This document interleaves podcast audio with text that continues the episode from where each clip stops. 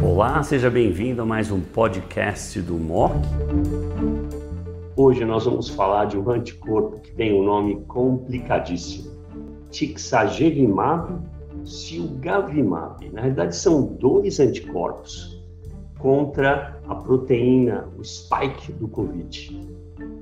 E ele é importante, principalmente em pacientes com câncer hematológico que não desenvolvem uma imunidade contra o Covid com vacinas. Para discutir esse tópico está comigo o Dr. Felipe Marques, pneumologista da BP e também médico colaborador de doente intersticial pulmonar no Hospital das Clínicas São Paulo. E também está comigo o Dr. Felipe Scheinberg, coordenador da hematologia e transplante de medula da BP, a Beneficência Portuguesa de São Paulo. Sejam bem-vindos, Philip e Phil. Obrigado, Zé. Obrigado pelo convite, Dr. Buzadi. É uma honra estar aqui com o senhor, com o Dr. Felipe, para que a gente tenha uma ótima discussão sobre um tema que vai ser muito importante, principalmente para os oncologistas e oncohematologistas. Eu tenho alguns pontos aqui, como eu não sou um expert e não pratico mais hematologia, graças a Deus, graças ao Scheinberg presente. Felipe, que pacientes você ligaria para o Felipe para discutir indicação? Por exemplo, o transplantado de medula é um óbvio candidato. Transplantado autólogo, transplantado halogênico, é tudo igual? Primeira pergunta. Segunda, todos os pacientes que recebem anticorpo anti-CD20 são candidatos a, a usar o, o Tixa e Silga?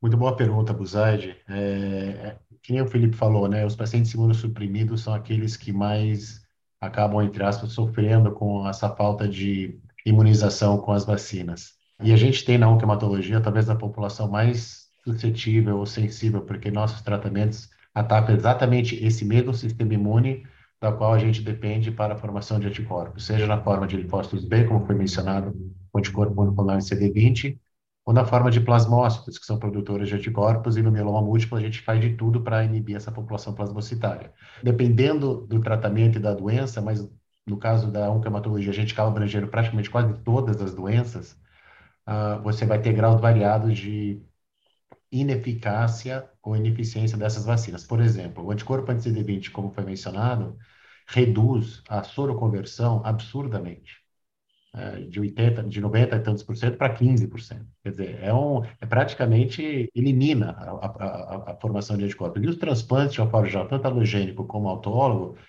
também, é, ambas as populações, muito suscetíveis ao Covid, se eles se infectarem, principalmente se eles não foram vacinados antes. A gente agora, hoje, antes de começar um tratamento, imunossupressor, se dá para esperar e o paciente não fez a terceira dose, não fez a quarta dose, a gente fala, meu, vacina hoje, daqui duas semanas a gente começa, se der para esperar. Obviamente, que nem o Felipe falou, isso não substitui a vacina. O, o, o Tixacilga, ele não substitui, apesar de que a gente também tem feito, mesmo em pacientes que completaram, estão prestes a completar o calendário vacinal com booster, de fazer o Tixacilga também nessa é, população praticamente em todos os pacientes. No TMO, a gente está querendo implementar, na hora que o paciente entra, ele faz uma em cada nádega, uma aplicação em cada nádega, uh, ah, para proteger ele pelo menos seis meses, né, que é que a gente tem visto em termos de duração de resposta. Então, a nossa população realmente é de muito alto risco. Todos os cânceres hematológicos, por exemplo, ah, praticamente. crônica, mieloma, é praticamente, é, crônica, hoje você não trata, então, hoje, hoje você não trata linfoma sem rituximab, aí você já pegou todos os linfomas praticamente. A não ser que seja linfócito, é, é, linfoma T, né? É. Mas é, mieloma múltiplo, uma das maiores mortalidades.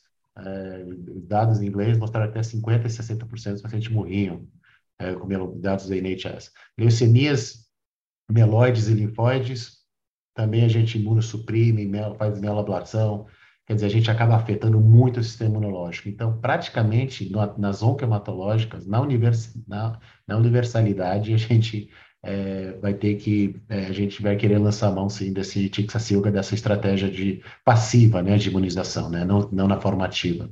Muito bom. Felipe, esse anticorpo dura meses. Uma, uma injeção intramuscular em cada região glútea Jordan, seis meses depois, faz o quê? Repete? Porque certamente a produção de anticorpos daquele transplante halogênico continua péssima.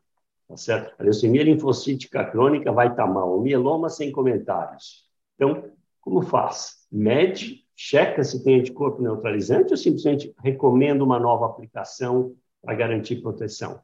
A pandemia melhorou, mas está endêmica. A gente sempre ouve agora casos aqui a colar de COVID. Explique.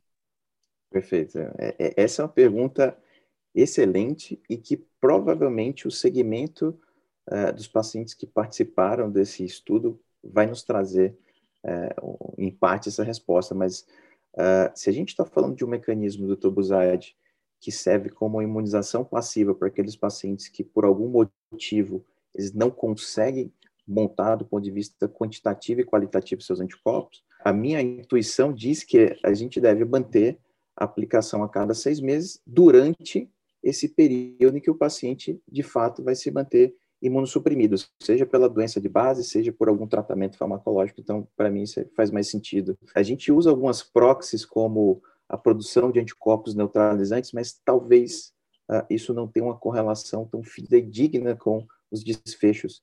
Então, para mim, faz mais sentido tratar enquanto paciente imunossuprimido do que a gente usar um desfecho substitutivo de anticorpos neutralizantes, porque a gente sabe que o sistema imunológico ele também não é exclusivo da questão humoral. Né? Então, existe um, uma concatenação de outros mecanismos. Portanto, minha sugestão atual é manter enquanto o paciente uh, tiver sua imunossupressão ou seu tratamento imunossupressor. Eu falo isso porque os pacientes reumatológicos, isso foi uma, um movimento interessante dos reumatologistas, e a gente seguiu um pouco disso.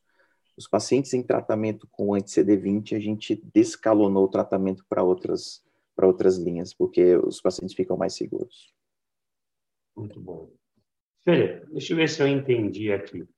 Hoje, pacientes com câncer hematológico em geral, leucemia aguda, leucemia crônica, mieloma, linfoma, células B óbvio, todos eles você já encaminha para a administração do Tixa e Silga. É correto? Sim, e independentemente. E os transplantados, obviamente, o ideal seria antes deles começarem o tratamento, mas o Tixa Silga pode ser feito a, a, qualquer momento, mesmo em pacientes na vigência de tratamento. Como é uma imunização passiva, não precisa ser antes. Apesar que a gente sempre tenta começar antes, até por uma questão de o paciente já estar protegido quando você começar o tratamento, mas não seria assim uma obrigatoriedade se o paciente já começou a tratar e você não e querer oferecer essa estratégia. Ela é bastante eficaz, que nem o Felipe mostrou, os dados são bem interessantes, aquele paper do New England Journal, que incluiu não só, aliás, os pacientes imunossuprimidos não eram a maioria, havia um grupo de pacientes imunossuprimidos, mas tinha muito paciente nefropata, cardiopata, pneumopata, quer dizer, crônico, né? Muito com doenças muito crônicas também que tão, são suscetíveis e que se beneficiaram dessa estratégia. Então, ela é protetora uh, e a gente está agora priorizando praticamente todos os nossos pacientes para receber. Teve um paciente, inclusive, agora recente, que a gente fez, o, o Tixa Silva, era um paciente com mieloma, recebeu várias vezes de tratamento, transplantou autólogo, e aí a filha, ele deve estar agora uns dois meses pós-transplante, cinco, seis, sete semanas. É, a filha me mandou uma foto que ele estava com coriza, sintomas respiratórios, um raio-x que podia ser Covid. E aí eu falei, meu Deus, será que foi um escape? E aí fizeram um teste é, de é, swab, né, nasal, identificou dois outros vírus, mas não o Covid. Ele pegou um para-influenza e pegou uma outra, um outro, acho que um rinovírus, alguma outra coisa. Mas o Covid estava protegido, ele não pegou. Então, é, ainda bem, porque provavelmente se ele estava em contato com alguém que estava, né, se ele pegou vírus respiratórios, ele podia ter pego Covid, né? E nessa população é muito, muito difícil, realmente. É, eu mesmo perdi uma paciente que eu tinha um carinho muito grande por ela, mais ou menos oito a nove meses atrás. Ela tinha um câncer de mama há 24 anos atrás. Em 1998, ela foi transplantada autóloga ela tinha, acho que, 18 linfonodos positivos, foi inclusive transplantada pela Karen Ankman nos Estados Unidos. E uh, essa paciente desenvolveu metástase, eu mantive por 13 anos com inibidor da aromatase, depois de 13 anos, por fortes pressões, eu parei. Dois anos depois, ela recorre no cérebro e no corpo. Há um câncer de mama, obviamente, luminal. Nós iniciamos, então, para essa paciente, palbo com letrozol, ela ficou fantasticamente bem, entrou em remissão em tudo, até no sistema nervoso central, porque ela é extremamente sensível ao inibidor da aromatase, e, e começou a desenvolver uma anemia, o VCM foi subindo, eu chamei o hemato, falei, se isso não for mielodisplasia, eu vou ter que voltar ao meu fellowship. Questionaram, não, nós vamos checar B12, falei, cheque, mas isso já chequei. E era, obviamente, mielodisplasia, e ela sofreu um mini transplante halogênico. Pegou, teve pega, fantástico. Uma senhora de 70 anos, risco alto, foi hiper bem, saiu de alta 20 dias depois do hospital, deu uns 4, 5 meses depois, pegou Covid e não saiu mais, ficou dois meses internada. Se a molécula tivesse presente, provavelmente ela estaria viva até hoje, e o câncer dela foi a parte metastática, a parte mais fácil, obviamente, para controlar. Bom, em suma, guys, vocês ouviram aqui uma excelente apresentação do Felipe Marques, pontos de discussões importantes do fio sobre essa molécula, na verdade são dois anticorpos, Tixa e Silga, o nome comercial, obviamente, é mais fácil, mas são anticorpos importantes contra o spike da proteína do COVID e produz proteção elevada, excede 75% de redução de risco de adquirir a infecção por COVID em pacientes que não conseguem montar uma boa resposta imune. Então, pacientes com leucemia crônica, com linfoma de células B, mieloma múltiplo, transplante autólogo e transplante alogênico. Nesses casos, está claramente indicada que vai reduzir a chance desses pacientes morrerem de COVID. A pandemia melhorou, mas a endemia ainda está ativa. Muito obrigado pela atenção de todos.